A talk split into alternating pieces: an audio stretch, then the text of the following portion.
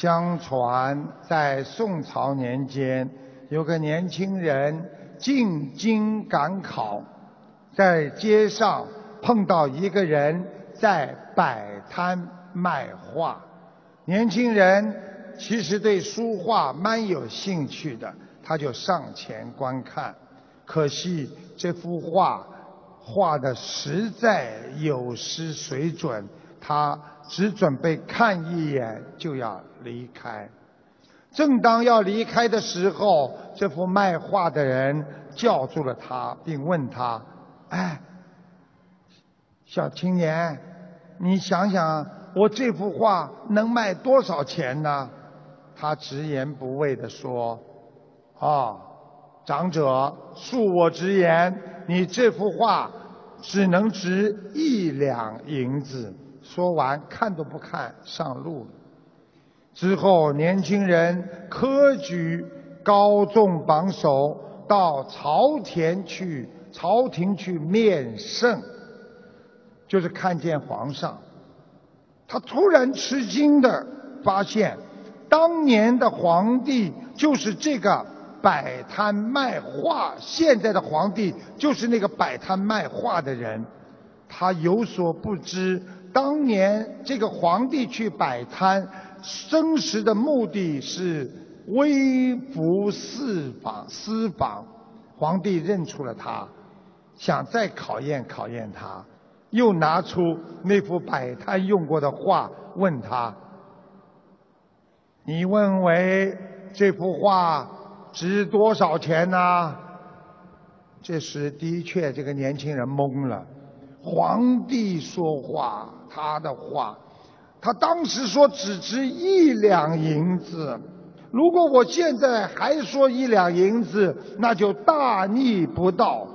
如果我违背了自己的诺言，讲的假话，为了讨好皇上，出尔反尔，那……又对自己心中过不去，于是他机智地说：“啊，皇上，如果这幅画是皇上送给臣的，它就是无价之宝；如果拿到外面去卖，它就值一两银子。”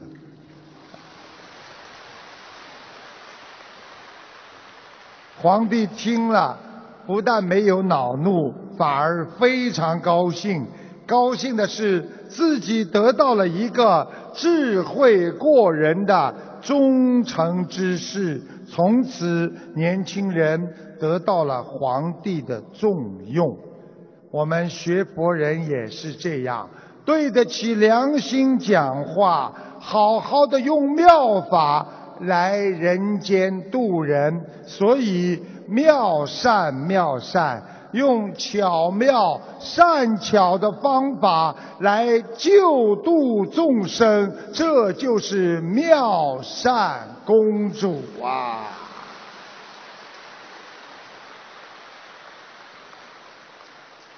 很多人经常心里对人间打抱不平，连水都会抱怨。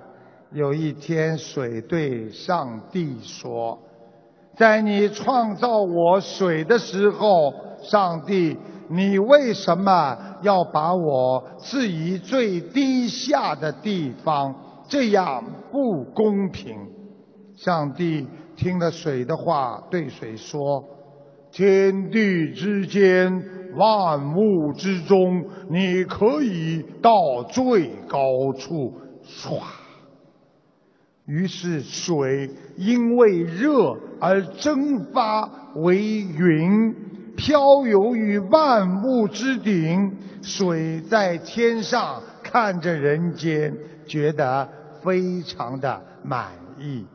可是没多久，水又厌倦了，他抱怨说：“上帝，我原本是纯洁的，现在你让我……”与尘埃为伍，况且我也不喜欢这种随风飘泊的生活。上帝想了想，对水说：“我可以满足你。”于是，突然之间，天气骤冷，水凝结成雪，飘洒于万山之间。这个时候，水因为自己变成了雪，感到非常的满足。可是没多久，天气回暖，雪开始融化，汇成小溪向低处流去。水很生气，质问上帝：“这是为什么？”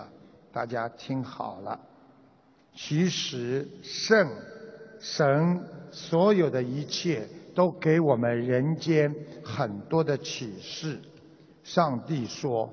我不能因为你而破坏了天地宇宙间的规律。我所创造的世界就是这个样。有些事情表面上看不合理，细想没有什么不对。有些事情物极必反，乐极生悲，快乐不会持久。痛苦也不会无期，真情中隐藏着欺骗，欺骗中又隐藏着善意，爱恨交织，因果循环。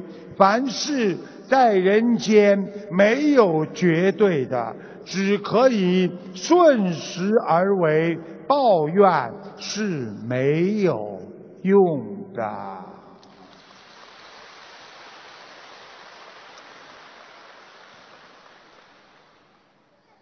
于是水没有办法，一会儿变成云，又会一会儿变成雪，一会儿又变成水。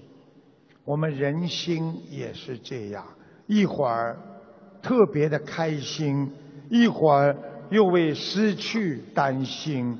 有时候开心的时候愿意帮助别人，有时候烦恼时候又憎恨所有给自己人生造成烦恼的人。大智若愚，大勇若怯。台长告诉你们，真正有智慧的人，往往懂得收敛自己的光芒，使自己看上去。跟别人一样，有勇气的人，大智大勇的人，看上去非常的胆怯。这就是师父跟你们讲的：做事要低调，做人更要低调啊！看一看那些出事的人。都是因为太高调了。想一想啊，淡泊世事，明心立志。当年诸葛亮在《诫子书》上面曾经写道：“非淡泊无以明志，为宁静无以致远。”所以清心寡欲。让自己的心明白，我这一辈子到底要想干什么？要安静，要聚静，要好好的为自己所设立的远大理想坚定自己的信念。所以，我们的信念就是在人间就要成为。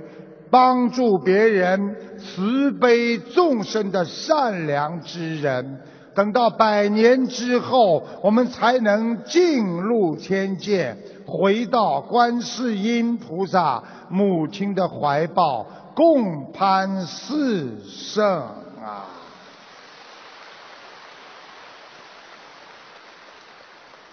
大家非常喜欢跟台长在一起，实际上。台长也非常喜欢跟大家在一起，天天在一起的时候，不觉得时光过得很快。你看看他们印尼的共修组，给这么多的人每人送餐，为你们服务。我们上次在新加坡，有几万人的午餐，几万人的水。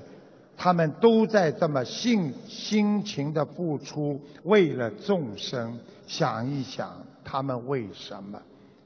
跟你们一样，他们为了一世修成，永断轮回。